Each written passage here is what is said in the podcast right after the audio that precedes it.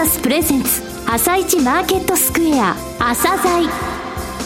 この番組は企業と投資家をつなぐお手伝いプロネクサスの提供でお送りします。皆さんおはようございます。アシスタントの玉木葵です。それではスプリングキャピタル代表チーフアナリストの井上哲夫さんと番組を進めてまいります。井上さんよろしくお願いいたします。よろしくお願いします。今日も楽しみな企業をゲストにお招きしています。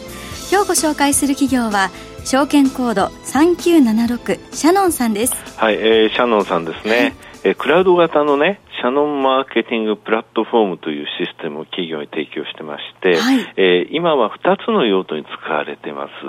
えー、えー、数年後、えー、かなり大きい会社になってるなというイメージが私の中であるんですが、えー、後半でですねビジネスモデル成長戦略の部分語られてますので、その部分をじっくり、えー、お聞きください。はい朝鮮今日の一社です朝鮮今日の一社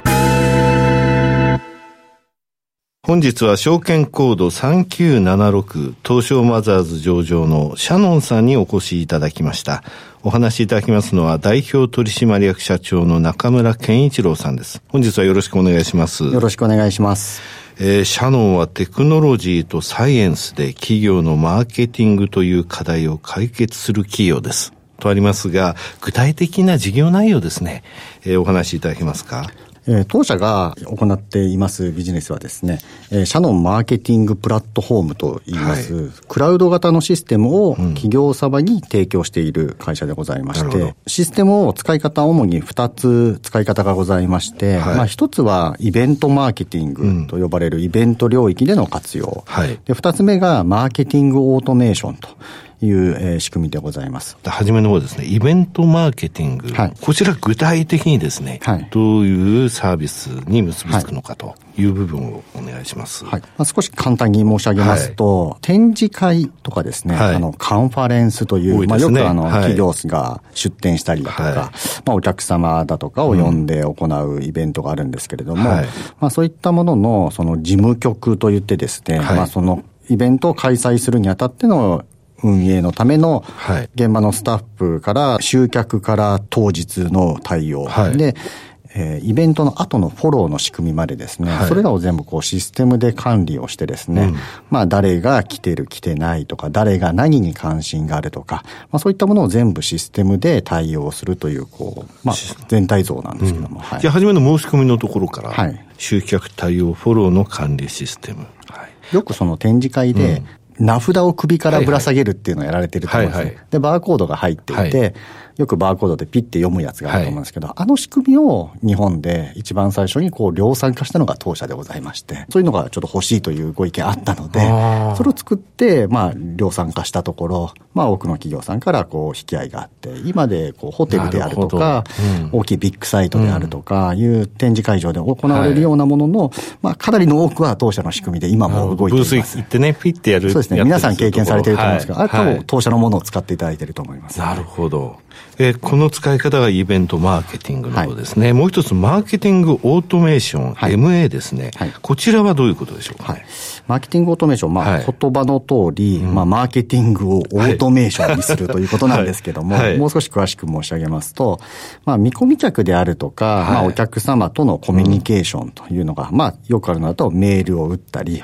例えばキャンペーンのご案内をしたりとか、ね、まあ、いろんなコミュニケーションがあるんですけれども、まあ、それらを、まあ、統合化、まあ、要は一つの仕組みでちゃんとデータを管理できるようにする。で、はい、そのコミュニケーションの仕方を自動化する、まあ、プラットフォームでして、はい、まあ、B2B と B2C でちょっとイメージは違うんですけれども、はい、まあ、B2B の場合であれば、主にこう商談を増やす。はいまあ、効率的に商談を作るために、多くの企業で活用されています、うん、なるほど。効率的にここに対してアプローチしたらいいっていうのが分かるシステムって考えてよろしいんですか？そうですね。まあ、従来は、その、B2B であればですね、はい、例えば先ほどの展示会で、名刺交換で、天枚の名刺を集めて、はい、まあその方に当然売り込みに行きたいわけですけれども、ねはいはい、売り込みに行くとき片っ端からこうもう残念ながらこう今の時代でもコツコツ電話をするしかないんですけども、ね。うん、まあ当然全員が反応してくださる前向きな反応をしてくださるわけではないので、その中で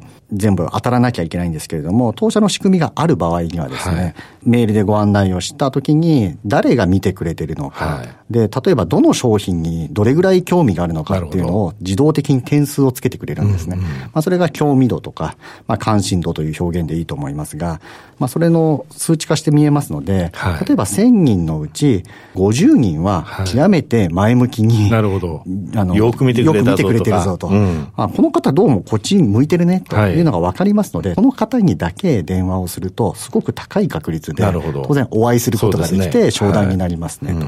いうことを主に使っていただいています。なるほど。これが B2B。はい。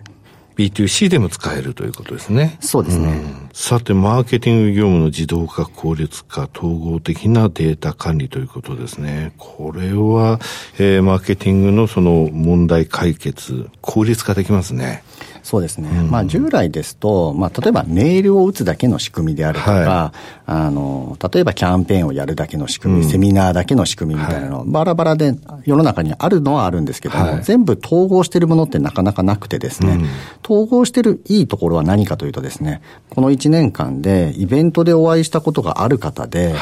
最近メールを開けてくれてる、まあ、要は反応してくださってる方で、新商品をちらっとでもウェブページ見てくれてる人に、電話してみたい。じゃあ今、口で申し上げたことは、日頃企業さんがやられていそうに感じるんですけども、はい、これ皆さんできないんですよね。なんでかっていうとデータベースがバラバラで、はい、データがバラバラなの、統合されていないので、うんはいやりたくてもできない、うん、なので効率の悪い営業活動になると、るもう片っ端からやるしかないというのを効率化するということで、まあ、あの使えてますので、まあ、そういう意味で統合化されていることにメリットがあると。なるほど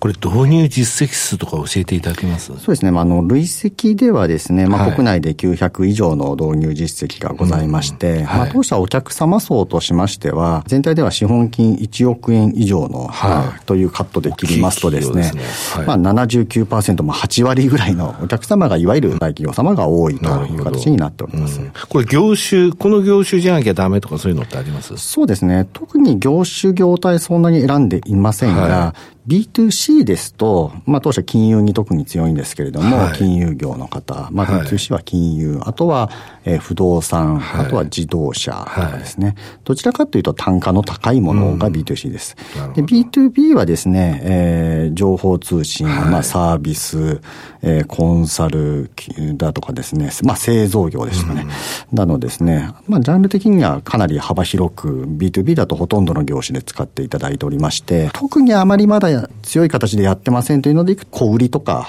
ですかね。まあ、単価の、例えば100円のお菓子を売ってますとか、はい、まあ、そういったところはなかなかまだご支援できてないという状況です。なるほど。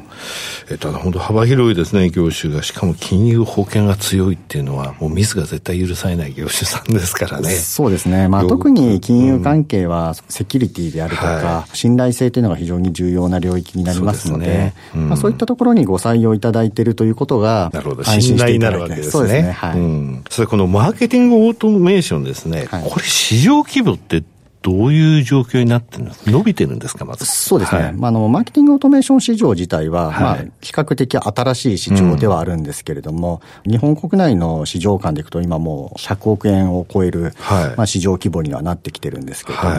まあ、それで、ここからの予想ということでも、年平均成長率20%強で、うん、まあ、この先も推移していくと、はい、まあ、3年から5年ぐらいは続く見通しで、よくいろんな統計で出てますので、うん、まあ、IT のこういった分野の中では、うん、まあ、成長率が極めて高い、多分トップ3ぐらいに入る、あの、成長性のある市場だというふうには言われておりまして、はい、まあ、昨年、一昨年まあ、今年もですね、まあ、そういったペースで実際に拡大をしてきているという市場でございます。課金のモデル？はい。って言いますか、そういう部分を教えてもらえますか？はい。当社の、えー、ビジネスモデルはですね、はい、あの一度ご契約いただくと、まあ、年間での利用継続率とい。うのが、はい、えっ、ー、と、90%を超える、うん、えー、ところの水準にありますので、はい、まあ、一度ご契約いただくと、ストック型で、でね、あの、継続的に、えー、売上が上がる、うん、えー、モデルになっておりまして、はい、新規獲得をどんどん続けておりますので、うん、まあ、継続して、え成長し、まあ、安定した売り上げが上がるモデルになっております。それでオプションを増やしてくれたりすると、ますますってことになるわけですね。そうですね。使うほどに、やはり課金の金額が上がっていくモデルにはなります。うん、まあ、マーケティングのビジネスなので、どんどん獲得していくデータが増えていきますので、うん、まあ、そういう意味ではまあ自然と基本的には利用料金というのは徐々に上がっていくモデルにはなっております。うんはい、さて、御社の強みを教えていただけますか？はい。えー、当社の強みはですね、はい、まあ、まあ、何と比べるのかということになりますけれども、ね、まあ、当社よくその外資系の,、まあ、あのソフトウェアの企業さんと比べられるんですけれども、うんはい特にですね、まあ私たち日本を代表する、はい、あの製品としてですね、まあ日本の企業の皆さんが、まあ本当に欲しいなと、まあそれに応えられるものっていうのをしっかり作っていくという製品作りを行っておりまして、世界で必要なものと、やはり日本という国だからこそ必要なものっていうのがどうしても、必ずしも例えばアメリカと同じではないマーケティングの仕方って違いますしね。まあ例えば、その、名寄せとか、はい、データクレンジングといってですね、はい、まあ、英語圏だとなかなかこういうのいらないんですけれども、うん、まあ、日本だとどうしても誰、どのデータが同じ人なのかとかですね、はい。うん、企業の名前が英数字と、例えばカタカナの書き方があったりとかっていうのは、半角全角もあったりするんですね。それを同じものと認識させると極めて大事な作業になるんですけれども、うんね、まあ、そういったものが仕組みとして入っていたりですね、まあ、名刺をデジタル化するものであったり、このシステムで実現できますので、アナログ的なと言った方がいいかもしれませんが、はい、まあ、それらがこれ一つで実現できますよと、まいうのが大きな特徴になっています。さて、成長戦略はどうでしょうか？はい。当社ですね、まあ、大きく3つ成長戦略を掲げておりまして、うん、まあ、先ほどお話しした国産らしい商品開発をしっかり進めていくというのが一つでございます。うんまあ、最近ですと、その名刺用の、えー、デジタル化サービス、管理サービスということで、シャノン名刺というもので、でね、まあ、モバイルのアプリケーションというのをご提供し始めました。これ5月の後半でしたよね。そうですね。発表されたのは。5月25日になります。はい、25日ですか。はい、はいで、まあ、こちら、あの、今出したところではありますけれども、まあ、非常に、あの、良い引き合いをいただいておりまして、うん、まあ、今ちょうどテストで、えー、ご利用が始まっている会社ももうすでに複数あります。はい。また、二つ目の、えー、ところなんですけども、まあ、パートナー戦略というところで、はい、まあ、販売パートナー様の拡充であるとか、まあ、導入の、えー、サービス、あの、パートナーの拡充であるとか、はい。まあ、いうのを今現状、えー、進めていっております。なるほど。こちらも発表がありましたよね。そうですね。こちらはまあその中の、はい、えー、どちらかというと連携サービスというような形なんですけれども、うん、あの、全デスクという、はい、あの、グローバルでは非常に売れているカスタマーサポートのサービスなんですけれども、うんはい、そちらのものと連携したサービスというのを提供し始めておりまして、はい、えー、こちらもですね、今現在も、あの、結構引き合いはいただいておりまして、うん、えー、サービス提供というのを今始めているところでございます。さて、三つ目は？はい。新しい領域の、まあ、進出というかですね、部分を進めていこうとしておりまして、はい、まあ、AI であるとか、うん、えー、広告の分野、あとは EC の分野ですね。はい、マーケティングの分野でいきますと、うん、まあ、特にやはり広告の分野かなり大きなマーケットにはなっています。はい、また、まあ、EC も皆さん最近馴染んでいらっしゃると思いますけども、うん、あの、まあ、すでにあるマーケットという意味では大きいんですけれども、こういったマーケティングオートメーションが、これらの分野では組み合わせて利用されるというのがあまり今、まだ行われて、そうなんですよ。意外と使われてそうなイメージなんですけども、はいうん、ちょっと業業界観というかですね、分かれておりまして、広告をやってる人というのは、広告代理店さんを中心にですね、うんはい、やはりまあ広告だけに特化したビジネスって、ちょっとどうしてもそこに閉じてることが多くてですね、はい、ただ実際マーケティング全体で考えたときには、こういったマーケティングオートメーションのプロセス、コミュニケーションの仕組みと広告とっていうのはやはりどううまく連携させていくかっていうのは、これからのですね、コミュニケーションではすごく、まあ、重要。まあ、特に広告のそのコスト感大きい、はい部分になりますので、はい、まあ、そこをやはり効率化していくという観点でも、まあ、組み合わせが重要になってくるんじゃないかというふうに考えています。最後になりましたが、リスナーに向けて一言お願いします。えー、シャノンはですね、えー、現在こういった今日お話ししたような、まあ、成長過程の、えー、途中の会社ではありますが、はい、まあ、サブスクリプションのビジネスモデルで、まあ、安定した中でも、まあ、しっかり高い成長をしていける、えー、ビジネスだと思っていますので、まあ、これからも、えー、市場が拡大するのに合わせてですね、しっかり成長していけるように、えー、投資していきたいと思いますので、ぜひ、えー、皆様から、えー、ご支援いただければと思いますので、どうぞよろしくお願いいたします。中村さん、本日はどうもありがとうございました。ありがとうございました。今日の一社、シャノンをご紹介しました。さらに井上さんにお話しいただきます。はい、えー、最後にサブスクリプション売上というお話がありましたけどね、はい、これ、まあ、ストックビジネス的なものだというふうに思っていただいて、お使いいただいて、そのサービスがまた拡充する、継続率が非常に高いという部分で、はい、えー、安定的な収益が、えー、重ねられるビジネスモデルなんですね。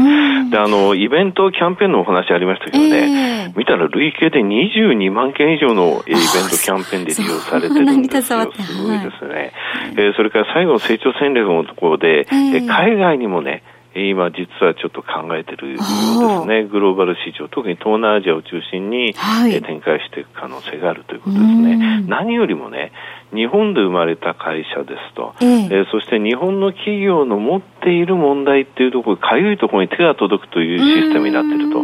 で、なおかつこの会社のキーワードはね、統合っていうことですよ。はい、統合したそういうシステムを持ってるっていうのは、この会社の強みなんですね。最後のところであの広告とか、えー、えー、それからその、えー、広告の部分ですね、あと EC の部分ですね、えー、ここの部分っていうのは、実は意外と遅れてるんですよって話ありましたね。これ統合ができてないってことなんですよ。はい、この統合システム使って、これから伸びるということですよね。あの現在あの成長戦略が2年後、3年後にですね、はい、かなり、えそれぞれの方面に芽が出てきた時っていうのは大きな成長になりますね。うん、えー、エルボシ最高位、えー、くるみも取得、えー、働きやすい女性に優しい会社ですね。応援していきます。はい。それでは一旦お知らせです。企業ディスクロージャー IR 実務支援の専門会社プロネクサス。上場企業のおよそ6割2200社をクライアントに持つ。これはアジア証券印刷の時代から信頼と実績を積み重ねてきたからこそ。さらにプロネクサスが目指すのは企業と投資家をつなぎ日本の株式市場を活性化させることです。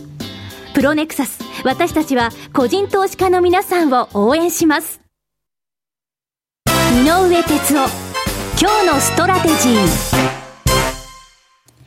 それでは井上さん、後半の解説もよろしくお願いいたします。はい、えー、昨日ですね、日銀の金融政策決定会合、久しぶりに注目を浴びましたと、はい、えー、おととし4月以来ですね、あの時は何もやらないのかって言ったら、本当に何もやらなくて、1万6666円、6が並んで黒田多めって言ったんですけどね、全然早なかったですけども、そこまで落ちたんですが、昨日につきましてはね、フォワードガイダンスっていう言葉を持ってきたんですよ。はい、これどういうことかっていうと、結局ね、金利、今10年金利についてもゼロ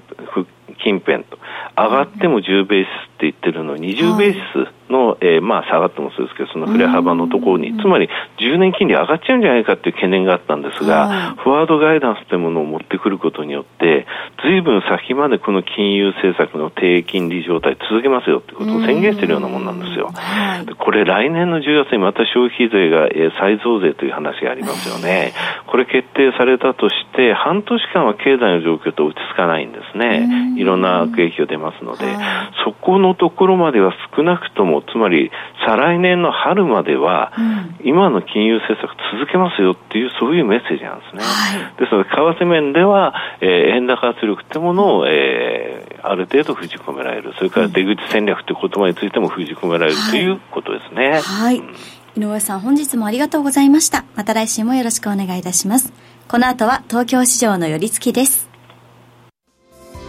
朝鮮この番組は企業と投資家をつなぐお手伝いプロネクサスの提供でお送りしました。